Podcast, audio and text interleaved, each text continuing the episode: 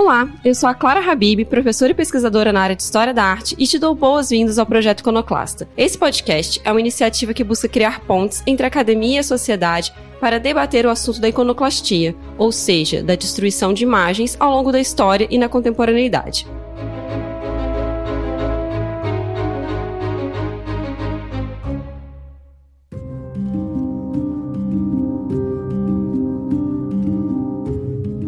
No episódio de hoje, vamos conversar com o professor Arthur Vale sobre iconoclastia religiosa, mais especificamente sobre os ataques a templos e imagens de religiões afro-brasileiras. Obrigado pela presença, Arthur, e seja bem-vindo ao projeto Iconoclasta. Você pode se apresentar para os nossos ouvintes, por favor? É, obrigado a você, Clara, pelo convite. É, meu nome é Arthur Vale, eu sou professor do na Universidade Federal Rural do Rio de Janeiro, no Departamento de Artes e também no programa de pós-graduação em Patrimônio, Cultura e Sociedade. É, eu tenho um doutorado em artes visuais pela Universidade Federal do Rio de Janeiro, sou membro de, alguns, de algumas instituições, destacaria o Comitê Brasileiro de História da Arte e também o Comitê Internacional de, de Monumentos e Sítios, o ICOMOS, certo? Também é, tem uma empreitada editorial, que é uma revista chamada 1920, dedicada à arte do século XIX e do século XX, né? E, enfim, trabalho, sobretudo, com, gente poderia dizer assim, o campo artístico do Rio de Janeiro nas primeiras décadas da República, entre 1890 e 1940, mais ou menos.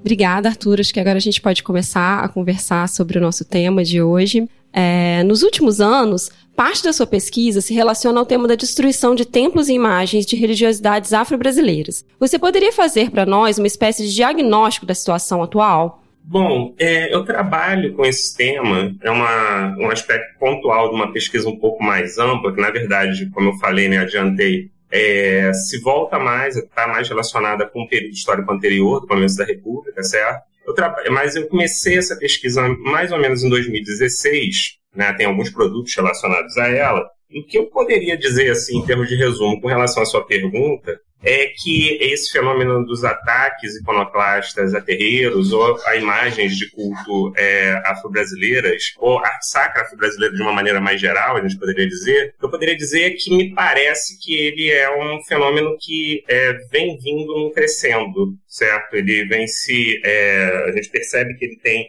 ocorrido com mais frequência desde esses meados dos, do, dos anos 2010. É, só que é difícil, na verdade, quantificar isso de uma maneira clara. Né? Ainda falta, me parece, um levantamento sistemático e provavelmente não seria, não é possível assim conseguir acessar todos os casos de iconoclastia relacionados a isso que a gente está discutindo. Mas a gente pode fazer alguns paralelos para sondar quantitativamente como isso está tá ocorrendo. Então, por exemplo, quando eu comecei a pesquisa em 2016, né, o Disque 100, que é um serviço do governo federal ligado a denúncias de várias ordens, assim, de é, infrações a direitos humanos de diversas ordens, né? Que estava então ligado à Secretaria de Direitos Humanos do antigo Ministério da Justiça e Cidadania. Ou seja, em 2016 eles diziam assim que entre janeiro e setembro daquele ano, né, tinham ocorrido 300 denúncias, certo? Com relação, isso com relação ao mesmo período no ano, do ano anterior, 2015, já representava um grande crescimento, de mais ou menos quase 100%, ou seja, os casos tinham dobrado de 2015 para 2016. E se a gente chega mais perto no tempo, a gente vai encontrar alguns registros no site do atual é, Ministério da Mulher, da Família e dos Direitos Humanos, que é, essa ideia, ideia de um crescimento assim de, é, dessas denúncias, certo? É, nesse caso, elas não são mais qualificadas como é, intolerância religiosa, como eram antes, mas como violação da liberdade de religião ou crença. E aí, por exemplo, 2020, já na pandemia, é, 583 casos, 2020, é, 2021, um pouco mais, 590 e poucos casos, assim. E se a tendência se mantiver, a tendência que a gente verifica nesse ano se mantiver, a gente provavelmente teria mais de 700 casos em 2022, certo? Ou seja, tem é, o que é possível perceber, então, um crescimento dessas denúncias relacionadas à intolerância religiosa, só que não necessariamente, assim, essas denúncias envolvem casos de iconoclastia, mas seria talvez, assim, a coisa que a gente poderia pensar, utilizar os dados que a gente poderia utilizar de maneira, assim, mais objetiva para tentar traçar isso. E em 2016, em meados da, da década passada, a maioria dos afetados, a maioria das pessoas que faziam denúncias, quase 60%, estavam ligadas a religiões afro-brasileiras, certo? A gente não tem esses dados com relação aos levantamentos mais recentes, não existe uma discriminação sobre a pertença religiosa das pessoas que fazem as denúncias, e a gente poderia pensar se isso não envolve algum tipo de ocultação de dados, certo? Mas é, a gente, por outras fontes, por outras notícias, é, dá para também lançar a ideia, a hipótese de que, na atualidade, religiosos ligados a denominações afro-brasileiras continuam sendo maioria. Apesar desse crescendo que você observa, Arthur, nós sabemos que a perseguição às religiões afro-brasileiras e às suas imagens não é nova e não se restringe a essa iconoclastia contemporânea que, no primeiro momento, parece ser advinda das, das religiões neopentecostais, né? É, no que diz respeito a essa perseguição, eu cito como um entre os muitos exemplos a política de apreensão de imagens e objetos de culto feita pela polícia, principalmente durante as décadas ali de 1920 e 30. Até recentemente, centenas desses objetos ainda estavam em posse da Polícia Civil e foram transferidos para o Museu da República em 2020. Como a gente pode situar esse problema atual da iconoclastia em relação a essa história mais longa da repressão às religiões afro-brasileiras que sabemos existir desde o período colonial?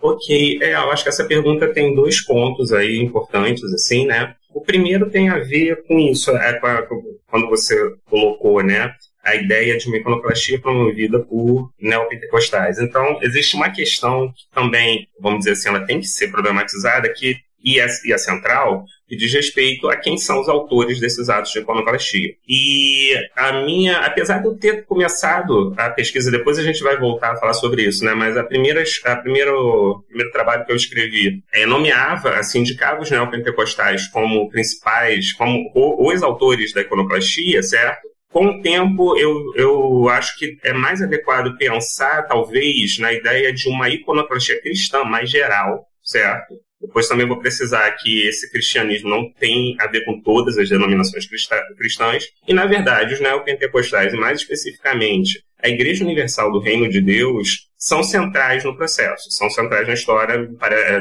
isso, para mim, não mudou mas me parece que, ah, na verdade, os atos, esses atos de iconoclastia, de ataque às imagens, ataque aos terreiros, podem é, e provavelmente estão sendo é, feitos também por outras denominações, vamos dizer assim, certo? Eu achei muito interessante, assim, quando é, eu estava ouvindo os outros episódios, quando o Rafael Cardoso, né, vocês estavam conversando sobre a ideia de uma, do que o Rafael Cardoso chamava de uma iconoclastia vulgar. Talvez um nome assim, fiquei pensando assim, né, ele mesmo, né, coloca isso um pouquinho aberto, a gente poderia talvez é, usar outros nomes, uma iconoclastia vernacular, uma iconoclastia dos de baixo, certo? Mas o fato é esse, assim, né, é, a gente não sabe, a autoria precisa, da na maioria dos casos que eu tenho, na grande maioria, a gente não tem a identificação precisa, vamos dizer assim, da pertença religiosa da pessoa que promove o ataque certo? Então, esse é um primeiro ponto que eu acho que é necessário pontuar. Eu acho que depois a gente vai voltar um pouco a isso. E como eu falei, é, é, eu ainda acredito que neopentecostais é, são centrais na história. Mas a tua pergunta também, então, aponta para essa ideia de uma historicização do fenômeno, né? E, com certeza, assim, você falou da questão da perseguição a religiões afro-brasileiras ou de matriz africana. Esse é um fenômeno que, na verdade, remonta ao período colonial, certo? A gente poderia pensar, assim, por exemplo, um autor como João José Reis, que é um professor da, da Universidade Federal da Bahia, né? Tem alguns estudos sobre isso, incursões policiais em candomblés, em calundus, na, no que seria a Bahia hoje, né? E tem um elemento que eu acho que é importante, aí depois a gente vai retomar também, já no período colonial, que é a ideia de uma demonização dessas religiões de matriz africana, no período colonial e no período imperial, certo? Quando a religião católica era a religião oficial, né? Então, tipo, por exemplo, na Constituição, primeira Constituição Imperial, o catolicismo apostólico romano é indicado como religião oficial do Império o fenômeno continua, né? A gente pode perceber uma continuidade com relação a isso na República, mesmo com a transformação do Brasil supostamente, né, numa república laica. E, mas aí é, os agentes da polícia vão ser centrais nessa história. Então, durante a Primeira República e pelo menos até os anos 1940 eram muito comuns as batidas policiais a, a terreiros que resultavam na apreensão, sim, resultavam na apreensão dos objetos de culto, mas também resultavam na destruição deles, de vários deles. A gente, é, provavelmente, a maioria dos objetos que a polícia apreendeu foram destruídos, certo? Então, eles implicavam também em iconoclastia. É, tem um caso muito emblemático em Alagoas, né, em Maceió, em 1912, o chamado quebra de Xangô, ou seja, uma incursão, assim, na verdade, aí nesse caso não foi propriamente da polícia, foi de uma milícia local em vários terreiros de Xangô, né, uma denominação é, afro-brasileira, né, próxima do, do, que a gente chamaria de candomblé, né, aqui no Rio de Janeiro, por exemplo, e que os terreiros foram invadidos, os religiosos foram agredidos, é, muitas peças foram tiradas do terreiro e foram destruídas em praça pública. Uma parte delas permanece, né, está guardada lá no Instituto Histórico e Geográfico de Alagoas, né, a chamada coleção Perseverança, extremamente importante, né, já bastante estudada, mas enfim, então a, isso que a gente está está discutindo aqui, na verdade tem uma longa história, mas o, as motivações, né, vamos dizer assim, e eventualmente os agentes que promoveram essa perseguição, que muito frequentemente redundava é, levava a iconoclastia variavam, variaram. Né? Então é um fenômeno de longa duração que vai, que é complexo, que tem é, oscilações, tem intensificações, tem de repente momentos que são é, a coisa menos forte e as suas motivações e os agentes também variam, certo? Mas com certeza acho que esse é o ponto que vale frisar em termos de uma historicização. Ele não é um fenômeno novo, ele é algo que tem uma história, mas que foi se ressignificando várias vezes é, no correr dos tempos. Retomando agora para o assunto da iconoclastia contemporânea, é, me permita fazer uma pequena digressão antes da gente entrar propriamente na questão, né? Um dos grandes marcos quando a gente fala de iconoclastia religiosa foi o surto de destruição de imagens ocorrido na Idade Média, no contexto ali do Império Bizantino. No ano de 730, o imperador Leão III assinou um decreto que proibia a produção e veneração de imagens religiosas. O argumento que o imperador utilizava para essa proibição era que o culto em torno desses objetos tinha se tornado excessivo e similar a antigas práticas pagãs de adoração, uma vez que se passou a acreditar que aquelas imagens poderiam fazer milagres. Tal proibição, entretanto, não se estendia a outros tipos de representação, como, por exemplo, a própria imagem do imperador. E isso nos dá indícios de que as preocupações do imperador não se restringiam somente à esfera religiosa. Né? Leão III alegava que ele estava combatendo a idolatria, porém é possível que a sua guerra contra as imagens também apresentasse uma motivação política, para enfraquecer a igreja, que concentrava dinheiro e poder, ameaçando a sua própria primazia ali como imperador. Né? Eu retomo essa história para a gente conversar um pouco sobre o fato de que a iconoclastia, muitas vezes, ela tem motivações múltiplas que se combinam. Você acha que esse é o caso que vemos na atualidade em relação ao ataque que são performados contra as religiões afro-brasileiras? Se sim, quais seriam as principais motivações para esses ataques? Tá, ok. Essa também é uma pergunta central ela também acaba um pouco assim sendo afetada, né? A, a, resposta a ela é dificultada pelo fato da gente não poder sistematicamente é, saber quem são os iconoclastas. Então a gente, o que eu vou apresentar aqui é em grande medida hipóteses sobre essas motivações, certo? Mas o, pelo fato da gente não ter acesso direto, na maioria dos casos, né? Em alguns casos a gente tem, mas na maioria dos casos a gente não tem acesso direto, não sabe exatamente quem fez o ato de iconoclastia, então também a gente não sabe exatamente qual é a motivação, certo? Mas se a gente parte desse, dessa ideia central que eu adiantei, de que essa iconoclastia está sendo perpetrada por é, agentes é, ligados a denominações cristãs, eu faria, eu, eu, eu tenho pensado em três hipóteses principais, né, é, com relação à motivação, três motivações principais, tá? Que não são excludentes, elas na verdade elas podem estar é, tá conjunta, atuando conjuntamente. E é essa ideia de que concordo plenamente essa ideia então de que a iconoclastia, nesse caso, como em muitos outros, talvez na maioria, ela tem várias motivações simultâneas, tá? A primeira motivação que eu destacaria, e sem, sem esquecer isso, né, a gente está então trabalhando com a ideia de que quem promove usar esses atos iconoclastas, na sua maioria, são religiosos ligados a denominações cristãs.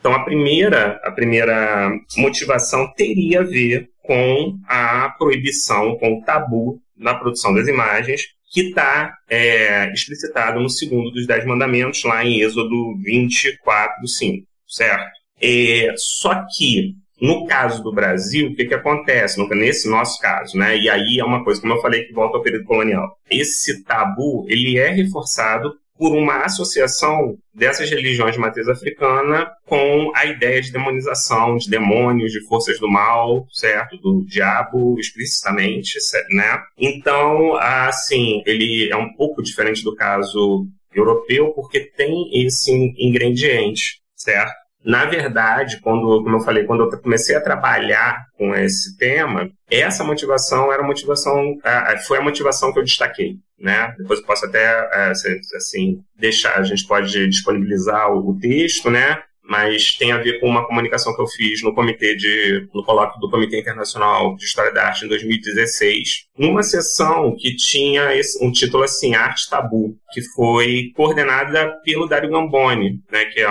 um especialista assim na, na justamente nessa questão da iconoclastia. E aí um pouco por conta da, desse contexto da sessão, eu direcionei a minha discussão justamente para essa ideia do tabu com relação, tabu judeu com relação à produção das imagens. Só que mesmo no, assim, ainda quando antes, assim, ainda no momento que eu estava fazendo a apresentação, eu percebi claramente que isso não ser essa motivação não era suficiente para entender o caso que eu estava estudando. E aí eu comecei a pensar, assim, paralelamente, depois eu eu acabei até enfatizando mais isso, duas outras motivações. Como eu falei, eu tenho três principais, né? É, só só para pontuar, porque, porque aí, é, ainda com relação a isso que eu estava falando, né? Com relação à questão da demonização, aí a gente tem documentação precisa, sim, concreta, de que os neopentecostais estão é, na história. E aí a gente, eu poderia citar o livro, que é um best-seller, do senhor Edir Macedo, Orixás, Caboclos, Guias, Demo Deuses ou Demônios. Primeira edição de 1997, esse livro foi editado, reeditado inúmeras vezes, né? Onde essa pergunta Deuses ou Demônios é retórica, porque ele vai dizer que essas divindades ligadas às religiões brasileiras, ele vai afirmar que elas são demônios, né? Elas são da, do mal, entre aspas, assim. E se você for hoje no site oficial da Universal do Reino de Deus, você vai ver várias matérias, se, alguém fizer uma procura por candomblé, por umbanda, por macumba, você vai ver uma associação dessas, desses, dessas denominações a temas como suicídio,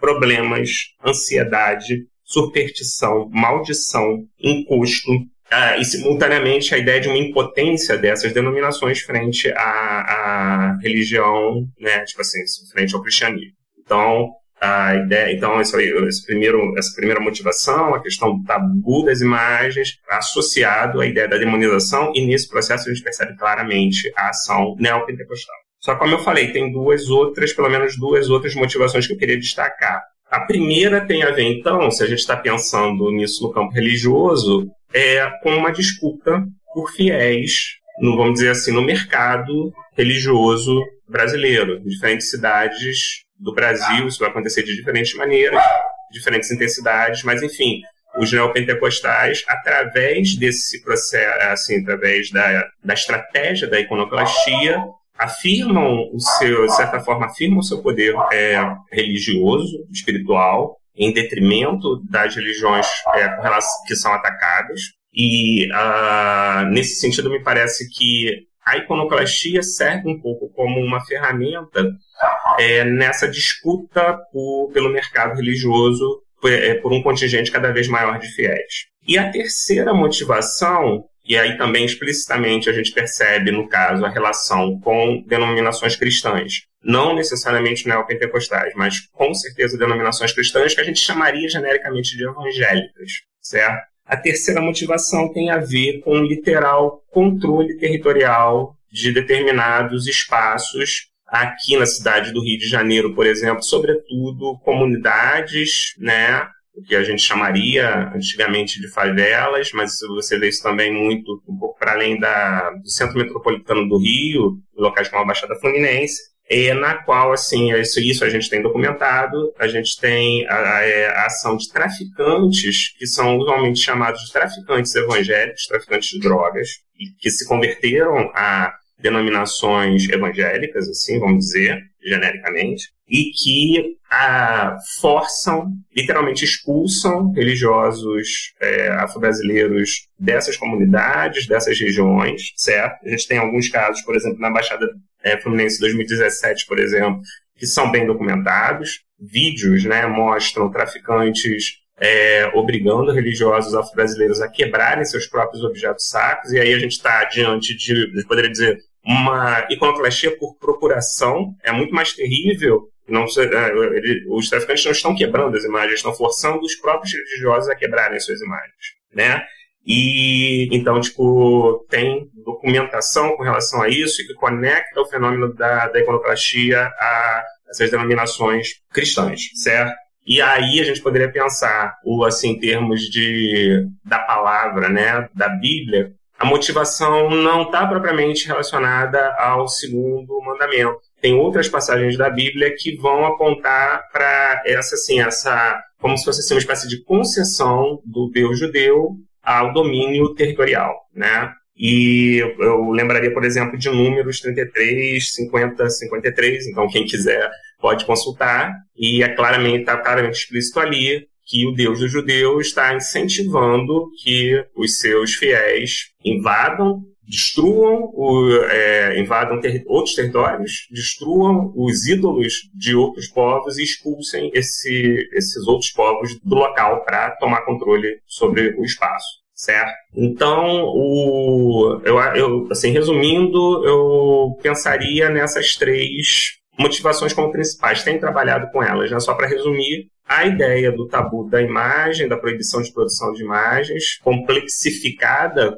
por conta da associação das religiões afro-brasileiras com, com forças do mal, uma visão judaico-cristã, é, depois a ideia de um, uma motivação ligada a disputas pelo mercado, no mercado religioso brasileiro. E o terceiro ponto seria essa ideia de uma literal dominação territorial, certo? É, sobre determinadas regiões. Eu conheço muito bem, é, razoavelmente bem, o caso do Rio de Janeiro, mas eu acredito que isso ocorra de uma forma semelhante em outros locais. E um ponto que eu queria também destacar nisso, né, é que me parece, então, que essas denominações cristãs elas estão acionando um certo entendimento da palavra que é, sobretudo, veterotestamentária. Está ligada ao Velho Testamento, certo? Não propriamente ao, ao Novo Testamento de Cristo.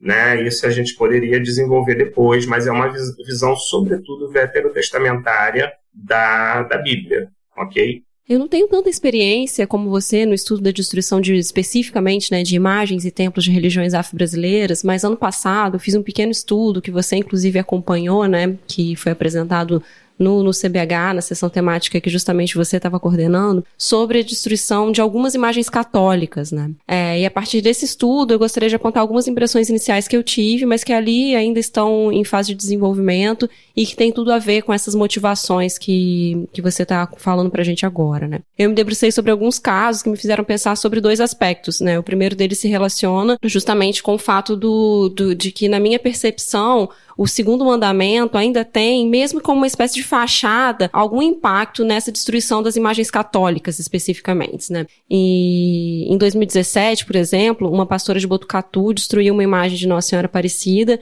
e posteriormente ela declarou claramente, né, em uma entrevista para um veículo de comunicação local, que a sua motivação foi a proibição de produzir e cultuar imagens, né, presente no Velho Testamento, né. Já o segundo aspecto que eu observei se trata de um medo que aparentemente os neopentecostais, né, têm de ou de outras denominações que a gente pode é, chamar de evangélicas, né, como você tem observado, né, que não, não dá para a gente é, apontar eles necessariamente como neopentecostais, né, mas enfim, um medo que essas denominações têm de uma possível agência maléfica das imagens de outras religiões, né, sejam essas imagens próprias do catolicismo ou principalmente, né, das religiões afro-brasileiras, né. Para pensar sobre isso, eu analisei um caso de um pastor do Paraná que em 2021 ele quebrou e queimou uma imagem de, de Nossa Senhora Aparecida porque supostamente essa imagem estava fazendo mal na casa do, do dono, né, do dono dessa imagem. Nesse sentido, eu retomo que você mesmo já observou sobre como essas denominações evangélicas, ao longo dos anos, elas se apropriaram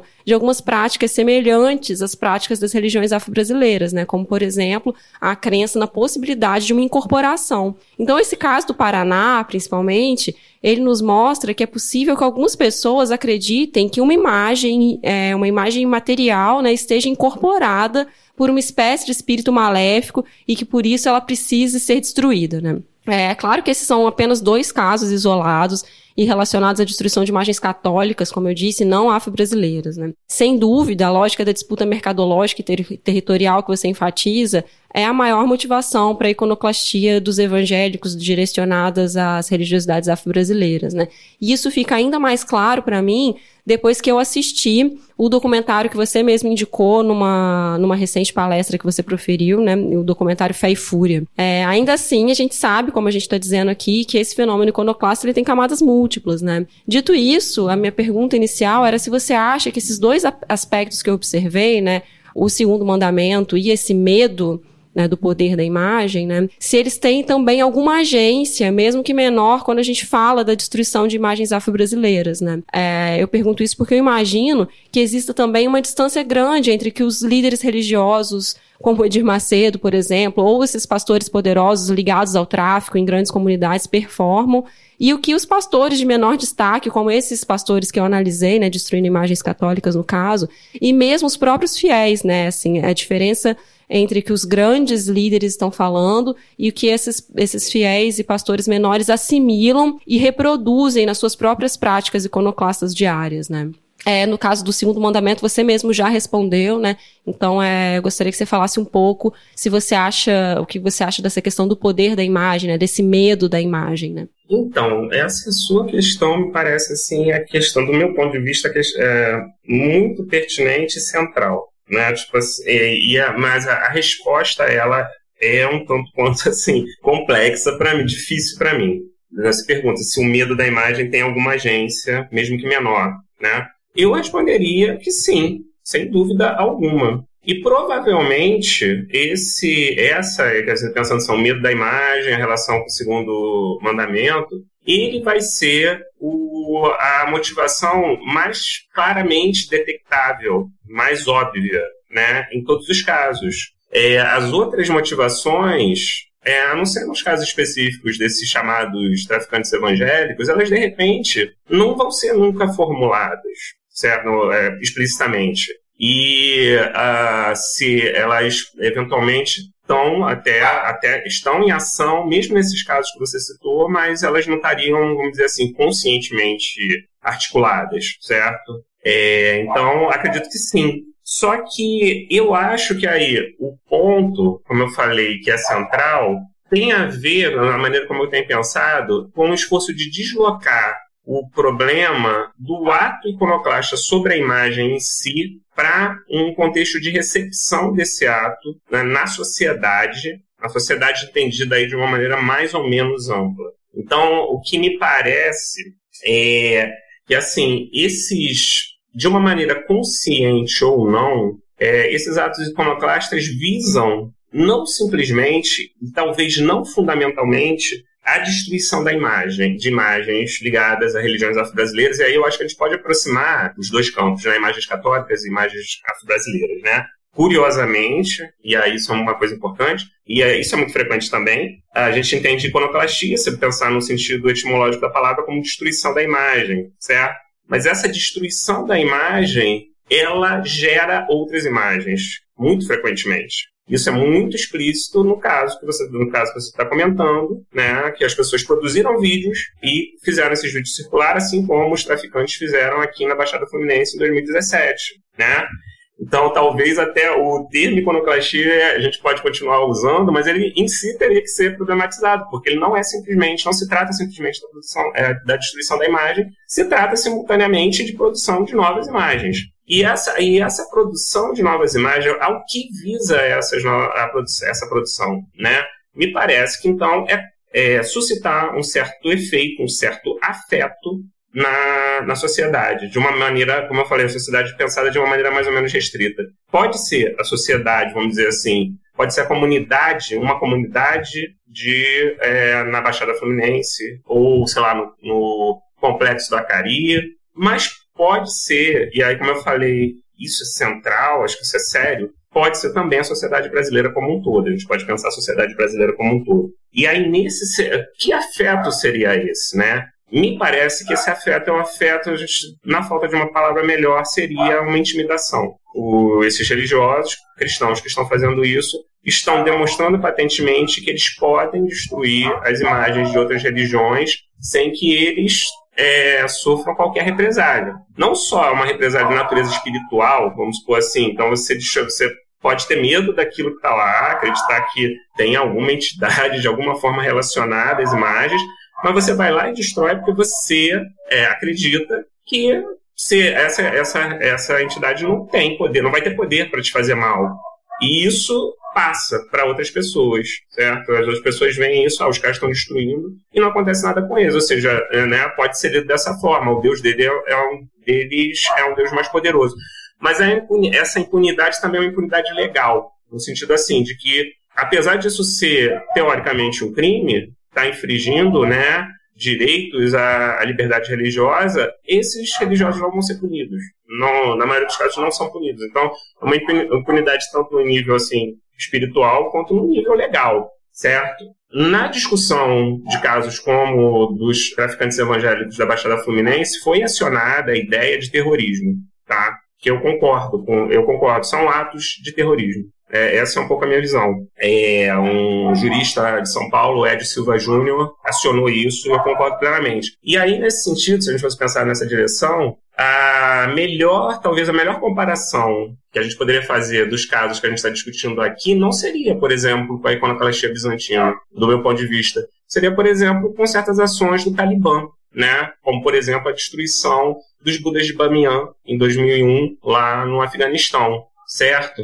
É, então, essa é ideia. Você destrói o Buda, né? Os, o que os talibãs fizeram. Eles destruíram os Budas de uma maneira cirúrgica para deixar o vazio, o nicho onde eles estavam visível, para mostrar aquela ausência. E isso, enfim, foi feito para mostrar para o mundo todo, de certa forma, que eles dominam aquilo dali, certo? Então, ah, esse é um ponto, né? E aí, como eu falei, eu estou trabalhando, de certa maneira, com hipóteses, com correlações se a gente volta para o caso dos neopentecostais, a gente percebe simultaneamente com a afirmação é, de denominações neopentecostais como a, a, Universal do Reino de Deus, já a partir, sobretudo, dos anos 1990, existe um projeto de poder neopentecostal, né? E de outras denominações que estão ligadas a eles, né?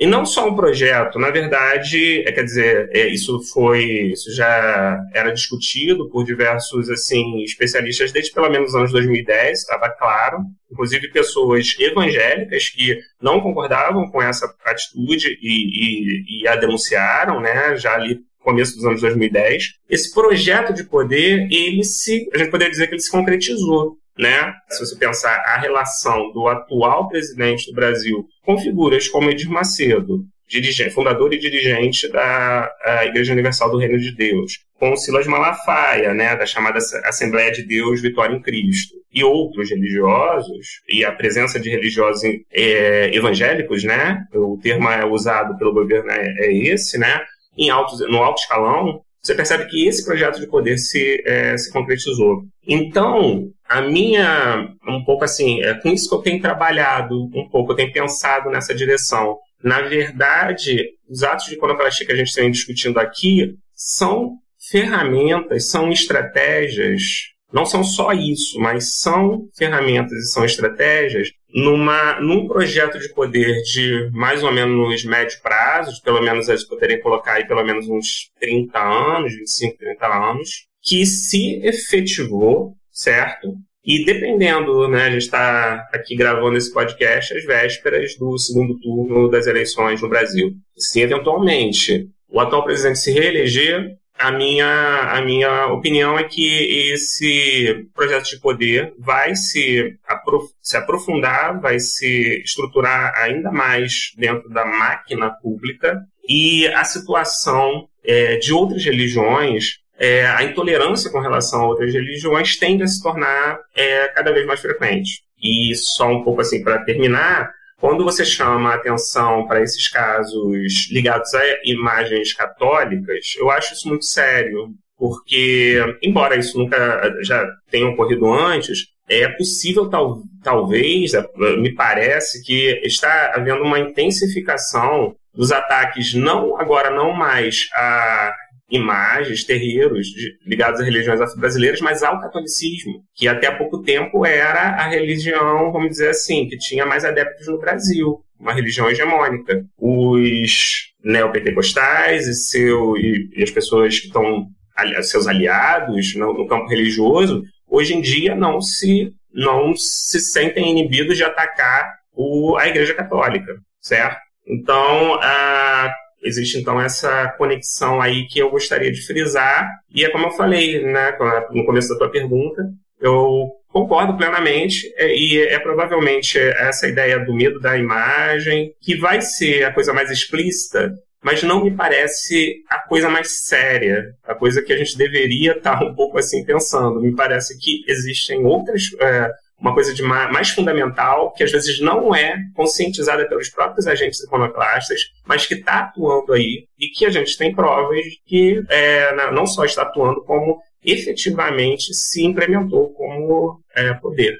Muito obrigado, Arthur, por essa reflexão, principalmente, como você muito bem observou, nesse momento político que a gente está vivendo agora, né? É muito importante que a gente consiga é, fazer debates e reflexões como a gente está fazendo aqui agora. Então, eu te agradeço imensamente pela participação no Projeto Iconoclasta. Infelizmente, nosso tempo está se encerrando e a gente vai ter que se despedir agora, né? Para a gente concluir, então, gostaria de saber, Arthur, se você deseja deixar uma mensagem final para os nossos ouvintes, inclusive um caminho, caso eles se interessem por conhecer um pouco mais da sua pesquisa. Sim, assim, a única coisa que eu queria falar, justamente complementa um pouco o que eu estava colocando, é que nesse caso específico a gente pode pensar assim, um tema que seria talvez assim, a iconoclastia, um tema específico, sei lá, dos historiadores da arte, algo que, né, o pessoal na academia vai estar discutindo, se, minha, se essas minhas hipóteses, essas minhas ideias tiverem algum fundamento, a gente percebe que o estudo desse, de um, de um, disso permite que a gente entenda melhor o Brasil em que a gente vive.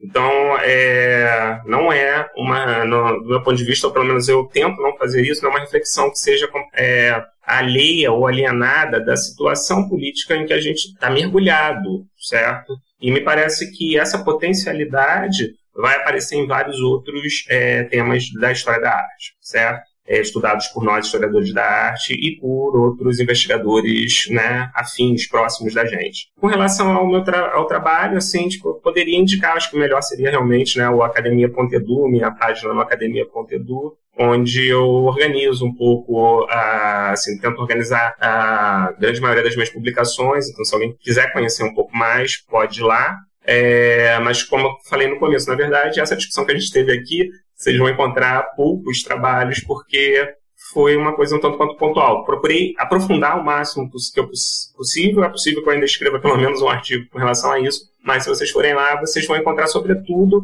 a violência, assim, discussões sobre a violência perpetrada contra religiões afro-brasileiras, por exemplo, é, mais no período da Primeira República, assim, né, e os anos 1930, ok? E, assim, muito obrigado, né, Clara, de novo, queria reiterar os agradecimentos e também agradecer aos nossos ouvintes. Eu que agradeço mais uma vez pela presença aqui no Projeto Iconoclasta, Arthur, foi muito legal. Eu vou deixar na descrição desse episódio alguns links, né, para o artigo da revista Consintas, no qual o Arthur analisou parte das questões que debatemos aqui, e também vou deixar o link para vocês assistirem uma palestra que o Arthur ministrou na Semana Infernal, um evento acadêmico organizado pela Tamara Kiri, com minha parceira de grupo Estudiolo da UERJ, e já o meu texto sobre destruições de imagens católicas que eu citei, eu acredito que ele será publicado em breve nas atas do colóquio do Comitê Brasileiro de História da Arte que ocorreu ano passado. Quanto ao Projeto Iconoclasta, vocês podem nos encontrar no Instagram através do arroba Projeto Iconoclasta e nos escutar através da sua plataforma de streaming preferida. Sigam, curtam e compartilhem nosso conteúdo para mais pessoas. Obrigada e até a próxima!